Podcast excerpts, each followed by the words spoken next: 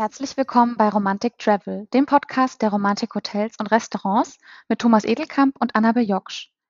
Heute sind wir zu Gast im wunderschönen Traben-Trabach an der Mosel und zwar im Romantik-Jugendstil-Hotel Bellevue und sprechen mit dem Gastgeber persönlich, mit Matthias Ganter. Hallo, hallo lieber Matthias, schön, dass du bei uns bist. Hallo liebe Annabel, ich grüße dich. Ja, Matthias ist wirklich Kenner der Region, deswegen sprechen wir mit ihm heute über die wunderschöne Moselregion und über das Hotel und es wird auf jeden Fall spannend. Hoffentlich. Ja, auch von mir ein ganz herzliches Hallo, lieber Matthias. Schön, dass du da bist. Das Romantik-Jugendstil-Hotel Bellevue ist das einzige Jugendstil-Hotel erhalten in Deutschland. Wie wichtig ist, ist diese äh, Jugendstilrichtung heute noch für die Markt Vermarktung? Hat das eine spezielle Zielgruppe oder spricht das ganz besondere Menschen an?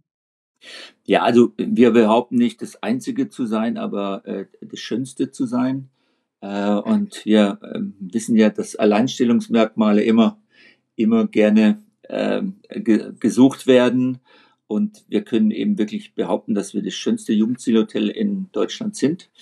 Äh, mit äh, einem Star-Architekten, der das Ganze um die Jahrhundertwende designt hat, ein Berliner Star-Architekt. Und wir können sogar behaupten, dass wir in den Jahren, in den, in den Jahrzehnten ein, ein Spitzendesignerhotel waren, weil natürlich alles neu war. Es, erstens mal gab es elektrische Beleuchtung, es gab alles war anders, die Farben, die Formen, äh, die, die floralen Muster, äh, die Fenstergestaltung. Es war alles neu, es war alles komplett anders, so ähnlich wie vielleicht äh, als die Beatles damals rauskamen und alle gemerkt haben, ups, da ist jetzt aber, aber noch ganz was Neues. Und so kann man das ein bisschen vergleichen mit dem Jugendstil. Ah, das war ja auch eine Epoche, äh, die kam, als alle anderen Stilarten nochmal aufgekocht wurden. Also jeder hat schon gehört Neobarock, Neogotik, Neorenaissance und so weiter.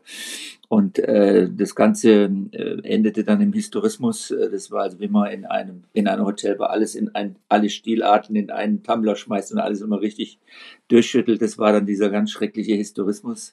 Äh, da war dann von allem nochmal was dabei und plötzlich kam dann dieser dieser Jugendstil äh, der alles nochmal wirklich komplett, eine komplett neue Stilrichtung, die es noch nie gegeben hat und nicht nur ansatzweise. Und ich glaube, das hat die Menschen damals auch sehr begeistert. Und wir haben da ein Zeitzeugnis über die, über die äh, Jahrhunderte oder mehr als ein Jahrhundert gebracht und, und äh, darauf sind wir sehr stolz und das war letztendlich auch meine Motivation äh, nach vielen Jahren der Reisen beruflichen Reisen dann mich hier an der Mosel selbstständig zu machen. Mit der Geschichte zum Jugendstil bist du bereits mitten im Thema, die Geschichte zu haben und die Geschichte zu erzählen. Das macht auch Romantik aus. Und Geschichte bedeutet auch immer, dass man rückblicken kann und vielleicht äh, die ein oder andere Anekdote erzählen kann. Berühmte Zeitgenossen haben äh, im Bellevue übernachtet. Da sind doch sicher interessante Geschichten und Anekdoten überliefert, die unsere Hörer und Hörerinnen interessieren könnten, oder? Ja, also ich kenne das natürlich jetzt überwiegend aus dem, aus dem alten Gästebuch. Ähm, es war so, dass wenn man früher an Rhein fuhr, ich rede jetzt um 1900, dann äh, fuhr man also in die Krone nach Assmannshausen, das war also mit Abstand das erste Haus am Platz. Und an der Mosel äh, fuhr man ins Klaus Feist, so hieß unser Hotel, bis es 1985 einen neuen Namen bekam, als der Eigentümer gewechselt hat und es dann eben Bellevue genannt hat. Und das Klaus Feist war eben die erste Adresse an der Mosel. Es war, wie gesagt, ein sehr modernes Hotel damals, ein, Designerhotel. Also ähm, Leute, die eben sehr, sehr schick und sehr modern und äh, dem Status quo entsprechend äh, wohnen wollten, auch, auch im Urlaub, äh, die äh, fuhren also dann sehr gerne ins Klaus Feist und das alte Gästebuch hat dann also wirklich auch viele viele Namen wie Heinz Rühmann oder die, die, die Thyssens, äh, dann äh, Graf von Anhalt, äh, also jede Menge blaublütige Leute. De Gaulle war bei uns im, im Hotel unter anderem. Und ich könnte die Liste jetzt noch lange weiter aufzählen. Aber es war schon so, dass man eben äh, sehr gerne dort ins Klaus Feist gefahren ist und dort auch eben, sage ich mal, seine, seinesgleichen da getroffen hat. Es war nicht so wie heute, wo so ein Hotelaufenthalt oft nur wenige Tage ist, sondern man fuhr ja dann immer zwei bis drei Wochen.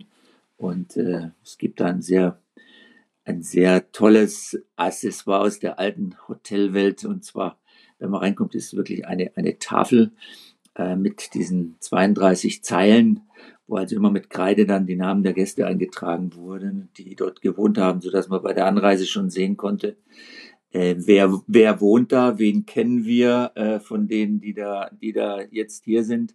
Und äh, es gab sogar in jedem äh, Zimmer schon einen Serviceknopf, wo man also nach dem Service läuten konnte. Dann fiel dann also so ein kleines Täfelchen mit der Zimmernummer in einem Holzkasten äh, nach unten und dann konnte also der Concierge sehen, okay, Zimmer 17 und hat dann jemand hochgeschickt.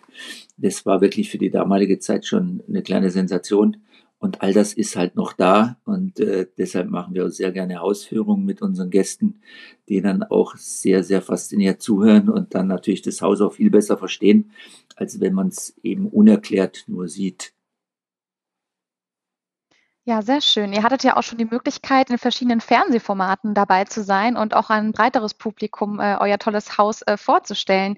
Unter anderem wart ihr vor einigen Jahren ja Sieger bei Mein himmlisches Hotel auf Vox und wart auch äh, auf dem ersten Platz bei Mein Lokal, Dein Lokal.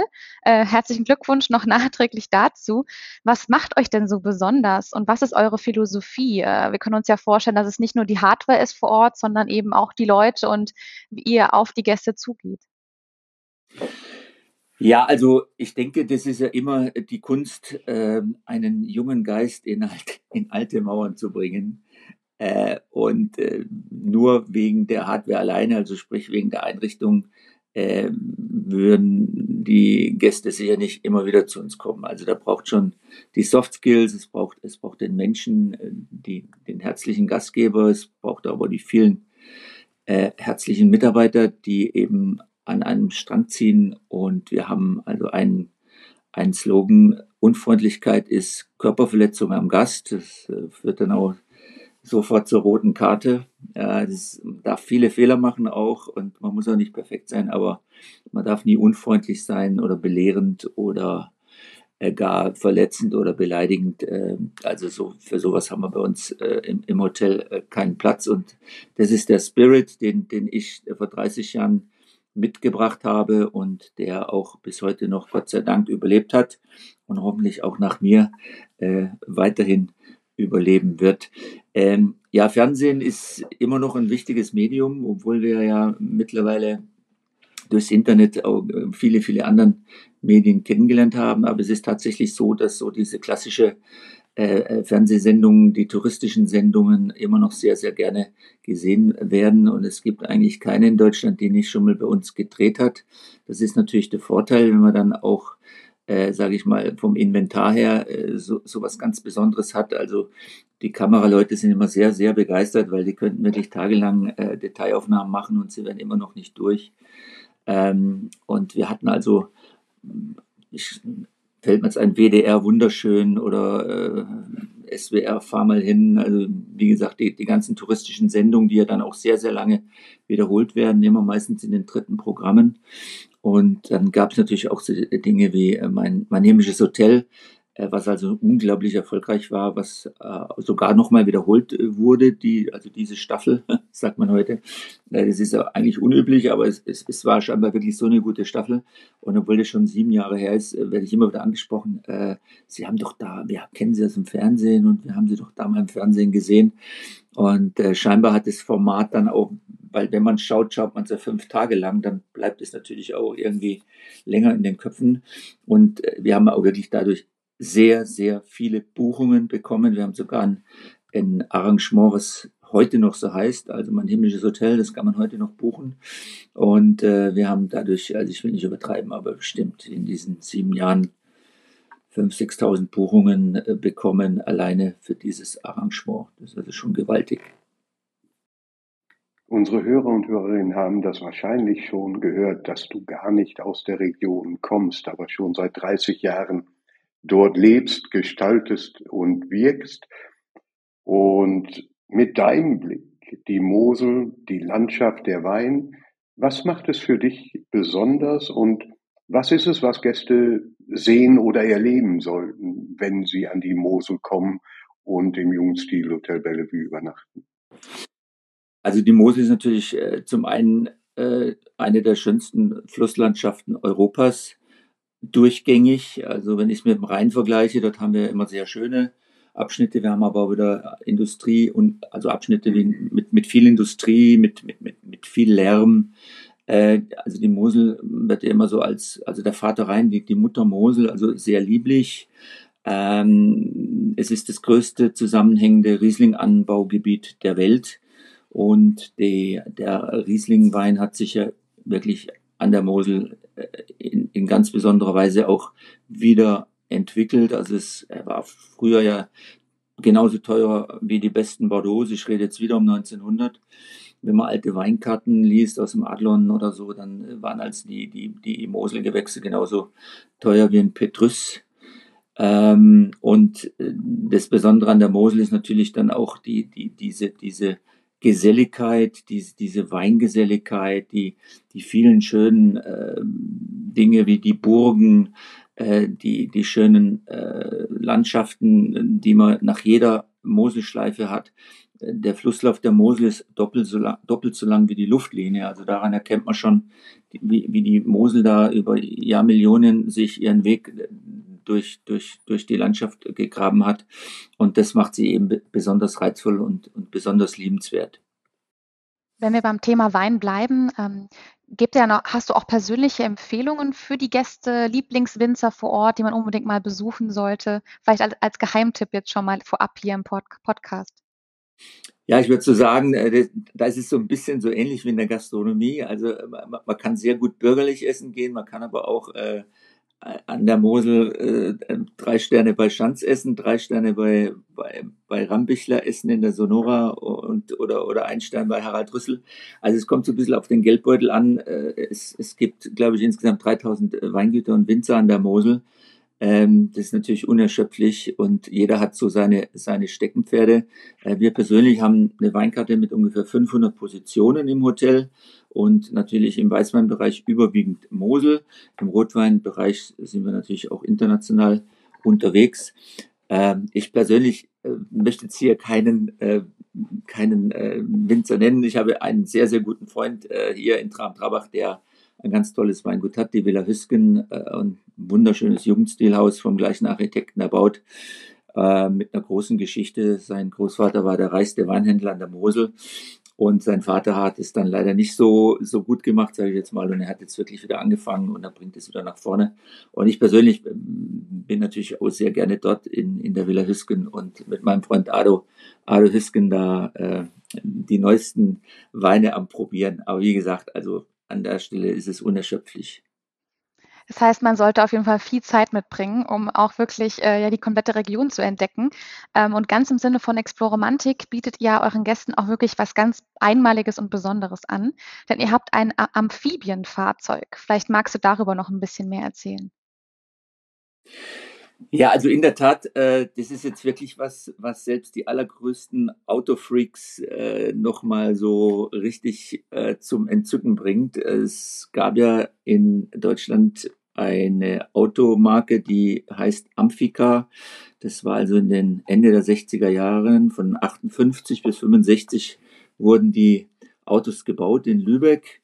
Auf der, also die Autohupe, da zeigt auch die das Holstentor in Lübeck. Und äh, wir haben das äh, Amphibienauto jetzt seit 2004 und äh, ich mache also jedes Jahr bestimmt an die 100 äh, Fahrten mit diesem, mit diesem Auto. Und man kann das also buchen. Die Hotelgäste bekommen da einen Sonderpreis.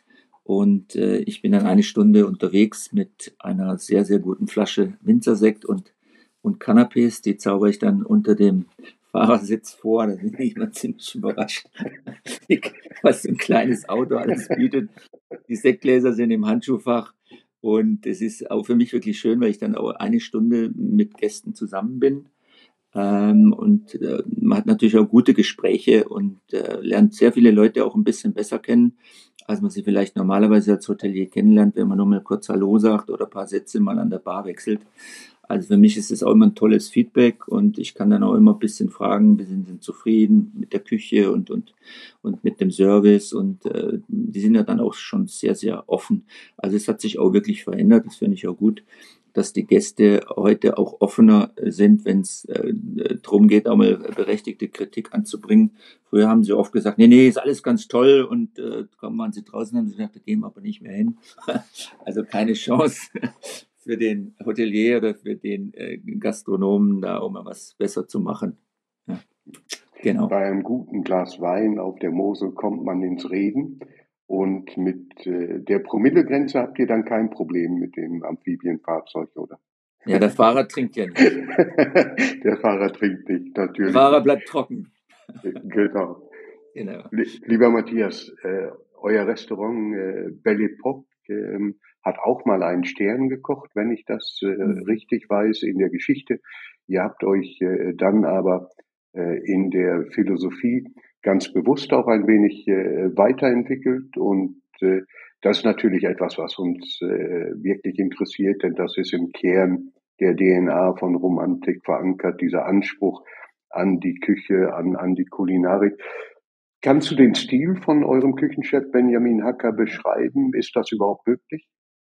Ja, also ähm, unser Küchenchef, der hat ja auch in sehr, sehr guten Häusern gearbeitet. Der war auch bei Schanz unter anderem und er war auch im Romantikhotel bei Proxitas auch einen Stern mhm. äh, sehr lange, hat dort auch äh, viel gelernt und hat insbesondere mit unserem äh, Küchenchef Matthias Meurer, der auch bei den ganz Großen gearbeitet hat. Also ich rede jetzt von Tilkes, von Wohlfahrt, von Erfurt. Äh, äh, von dem hat er einfach auch sehr, sehr viel nochmal gelernt und leider hat uns ja der Herr Meurer dann äh, Mitte des Jahres verlassen und der Hacker hat aber schon sechs Jahre mit ihm zusammengearbeitet und äh, äh, ja, so ähnlich wie ein Herr Schanz auch lange bei Tilkes äh, Souschef war, so lange war er also auch bei, bei ähm, beim Matthias Meurer äh, Souschef. Also es ist wirklich so, dass wir sehr, sehr viel Wert auf äh, die Produkte legen, das machen sie alle. Aber was mir halt immer auffällt, dass auch die ganzen Soßen insbesondere und die Schüs und die ganzen Suppen und alles, ist alles wirklich extrem gut äh, produziert, sehr, sehr lange klassisch reduziert. Das heißt, man bekommt äh, sehr geschmacksintensive Soßen, die aber nicht dick und nicht bappig sind und die auch nicht mit, mit Mehl gebunden sind, die aber sehr, sehr geschmacksintensiv sind. Und das sind so Dinge, die eben dann so eine Küche prägen und natürlich die guten, hochwertigen Produkte auch aus der Region. Klar, soweit es geht, nicht jeder kann diese Mengen liefern, aber wir bekommen dreimal in der Woche zum Beispiel frischen Fisch aus Luxemburg von La Provençale, einer der ganz großen Feinkosthändler in, in Luxemburg einer sehr, sehr guten und hohen Qualität. Und, und dadurch äh, können wir auch wirklich ganzjährig durchgängig eine, eine sehr gute Qualität bieten. Wir haben auch dort aufgrund von weniger Mitarbeitern ein bisschen das Konzept geändert. Das heißt, äh, der Gast äh, hat jetzt eben äh, drei oder vier oder fünf Gänge zur Auswahl, immer im Hauptgang drei, drei verschiedene, also Fleisch, Fisch, Vegetarisch zur Auswahl. Wir können also nicht mehr so ein ganz großes à la carte anbieten wie früher, aber das, was wir kochen, ist immer tagesfrisch produziert und die Gäste sind eigentlich mittlerweile auch sehr froh darüber, ähm, weil sie sich hundertprozentig darauf verlassen können, dass es wirklich top frisch ist. Und das ist, glaube ich, das Allerwichtigste. Absolut. Lass uns versuchen, da die Brücke zu bauen. Ihr seid zertifiziertes Wellness-Hotel und was ihr dort anbietet, da sprechen wir gleich noch drüber. Aber Wellness-Gäste sind ja auch Gäste, die sehr häufig sehr bewusst essen. Spiegelt sich das in dem Angebot oder habt ihr dort nochmal etwas Spezielles, was ihr anbietet?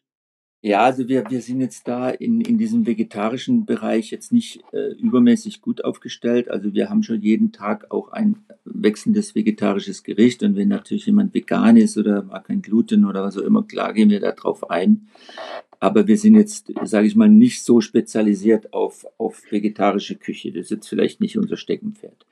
Ähm, also ich unterscheide immer bei Hotels äh, ein reines Wellnesshotel und ich äh, unter, unterscheide ein, ein Hotel mit einem sehr schönen Wellnessbereich.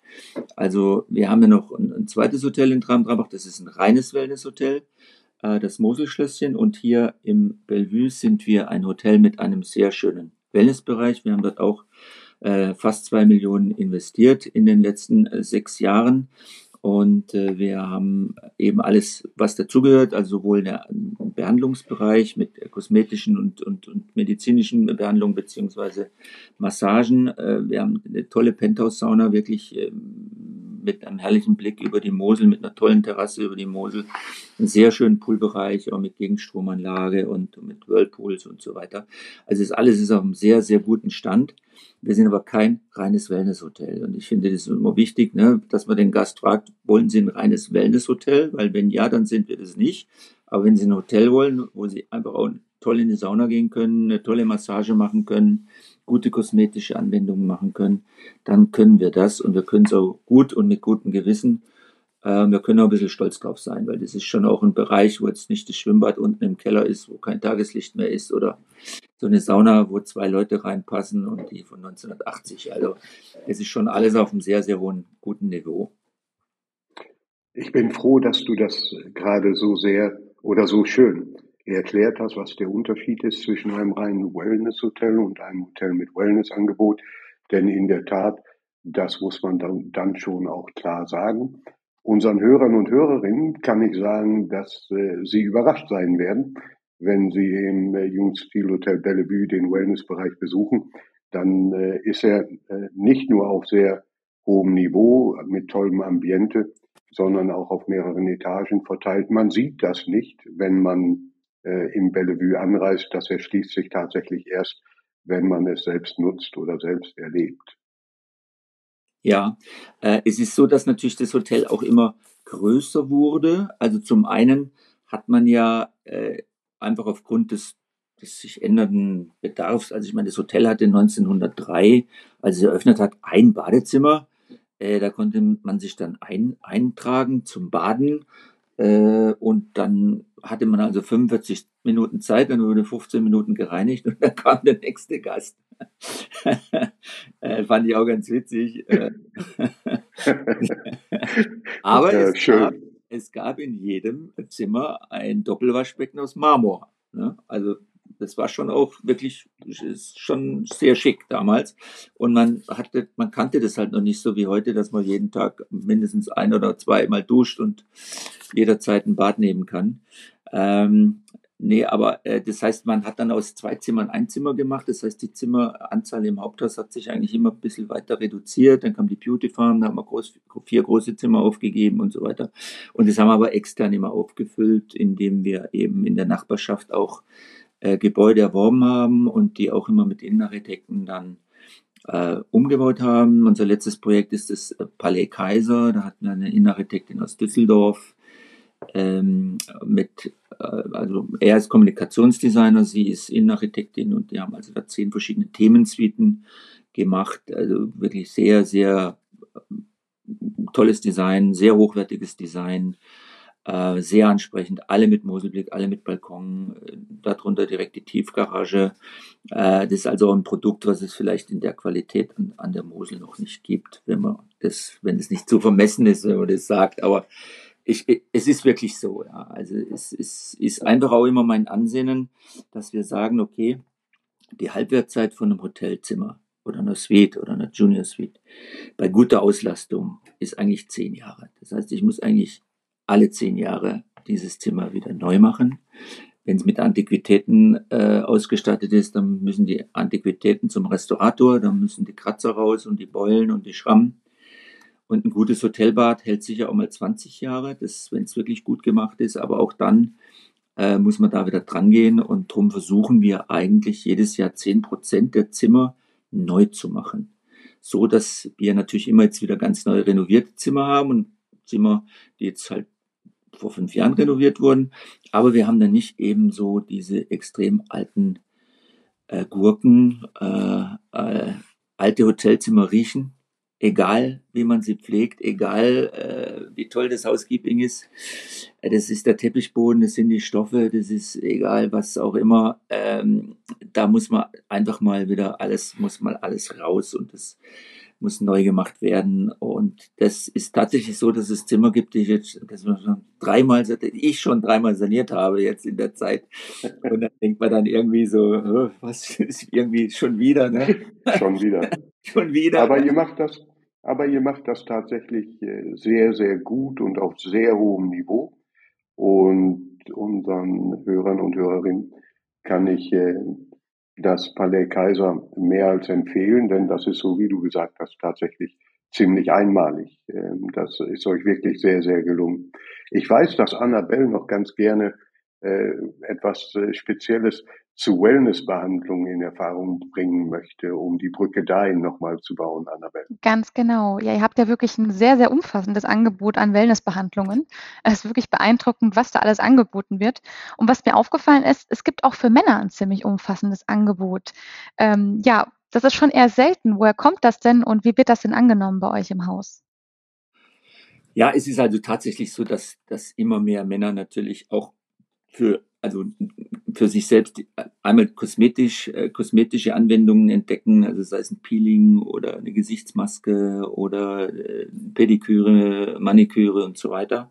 Das ist schon ein Thema und ähm, äh, die, die, äh, die Mitarbeiter äh, von der Beauty Farm, die haben sich da wirklich auch gute Gedanken gemacht. Es gibt zum Beispiel ein, ein Programm, das nennt sich dann halt Boxenstopp, ne? so ein bisschen auf die, auf, auf, die, auf die Formel 1 gemünzt. Da ist zum Beispiel eine Nackenmassage enthalten, eine Gesichtskosmetik und eine kleine Pediküre. So zum Beispiel. Ein, ein Programm heißt Prachtkerl, also auch Gesichtsreinigung mit Peeling, Ausreinigung, Wirkstoffampulle, Augenpflege und so weiter. Ähm, ich mache das selber auch ganz gerne ähm, weil ja, man sieht dann hinterher schon einen Unterschied. Äh, ich habe auch so einmal im Jahr mache ich so eine Mik Mikrodermapression. Äh, das ist dann wirklich halt, sage ich mal, ein tiefgehendes Peeling, wo man hinterher einfach richtig frisch aussieht und das auch sieht und dann die Leute fragen, warst du im Urlaub so ungefähr? Also siehst du, das sieht so anders aus und so frisch aus. Und das machen immer mehr Männer und das ist auch gut so. Und das ist auch gut so. Da, da hast du recht. Äh, den Prachtkerl, den müsste ich mal buchen. Das hört sich genau äh, so an, als wenn es für mich gemacht ist, äh, Matthias. Ja. Ganz toll. Zu guter Letzt. Wir haben wie in jedem Jahr auch dieses Jahr wieder Weihnachten und das ist schon recht bald. Ähm, in Traben-Trabach gibt es den unterirdischen Weihnachtsmarkt. Das ist ziemlich außergewöhnlich und ich glaube auch ein malig. Ähm, erzähl uns ein bisschen über die Geschichte dazu. Wie ist das entstanden?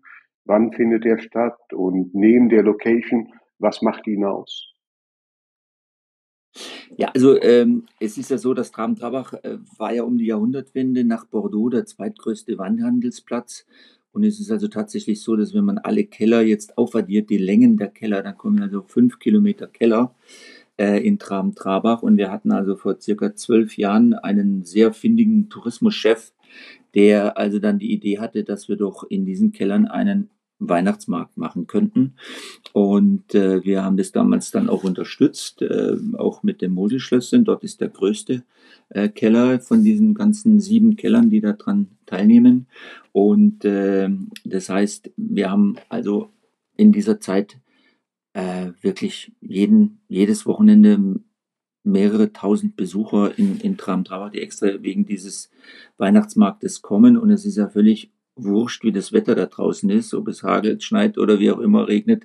Es ist immer schön, es ist immer angenehm. Mhm. Ähm, es sind tolle Aussteller, es ist ein sehr hochwertiges Angebot. Es ist jetzt also nicht nur Glühwein und Bratwurst und irgendwie äh, fette äh, äh, fette Rösti oder äh, wie man sagt, sondern es gibt wirklich tolle Produkte, tolle Handwerkprodukte äh, aus der Region, aber auch, auch, auch, auch aus ganz Deutschland kommen die Händler hier nach Traben-Trabach.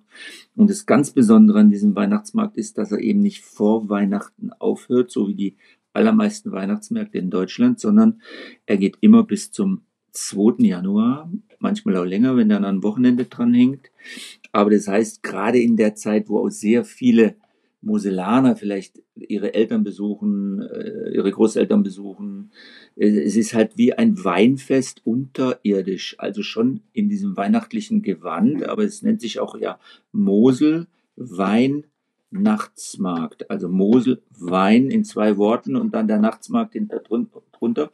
Das ist eigentlich ein Wortspiel. Aber es ist schon so, dass auch diese ganze Bevölkerung sich dann plötzlich auch mal sieht, ohne sich zu verabreden, weil ansonsten sind die Moselwinter ja eher ruhig. und, und äh, ja so eher besinnlich und, und dann trifft man sich plötzlich und man zieht dann eben von Keller zu Keller zu Keller und das ist einfach wirklich was Einzigartiges. Es, wir sind auch der Einzige in Deutschland. Es gibt so was Ähnliches in Holland in einem alten Bergwerk, aber es ist natürlich ein, ein ganz anderes Gefühl, in so einem alten Stollen herumzulaufen, als jetzt in so alten Weinkellern. Und deshalb sind wir sehr glücklich, dass es dieses Jahr wieder stattfindet. Bisher haben wir nichts anderes gehört. Und wenn ich die Politik so richtig verstehe oder deute oder allgemein die, die Stimmung zu dem Thema äh, Covid, äh, gehe ich also jetzt auch ganz fest davon aus, dass es stattfindet und dass wir da nicht mehr zurückgepfiffen werden in unserem Tatendrang. ich glaube, da hoffen alle Hörer und Hörerinnen auch darauf, dass wir Weihnachtsmärkte und den Mosel Wein Nachtsmarkt tatsächlich dieses Jahr äh, auch erleben. Das hört sich auf jeden Fall ganz, ganz äh, spannend an. Matthias, Abschlussfrage für dich. Ähm, als Hotelier ist man äh, stets bemüht, Gästen eine ähm, schöne Zeit zu bereiten, hoffentlich unvergesslich tolle Erlebnisse mitzunehmen nach Hause. Wenn du Entspannung suchst, wo tust du das am besten oder wie? Ja, also ich besuche sehr gerne auch äh, Kollegen, Romantikhotels, Kollegen, die ich auch schon seit 30 Jahren kenne oder seit 25 Jahren kenne. Das finde ich immer sehr, sehr schön, weil man natürlich äh, einerseits äh, die Auszeit hat, aber andererseits auch mal einen gewissen Austausch unter Kollegen. Das tut ja auch mal gut.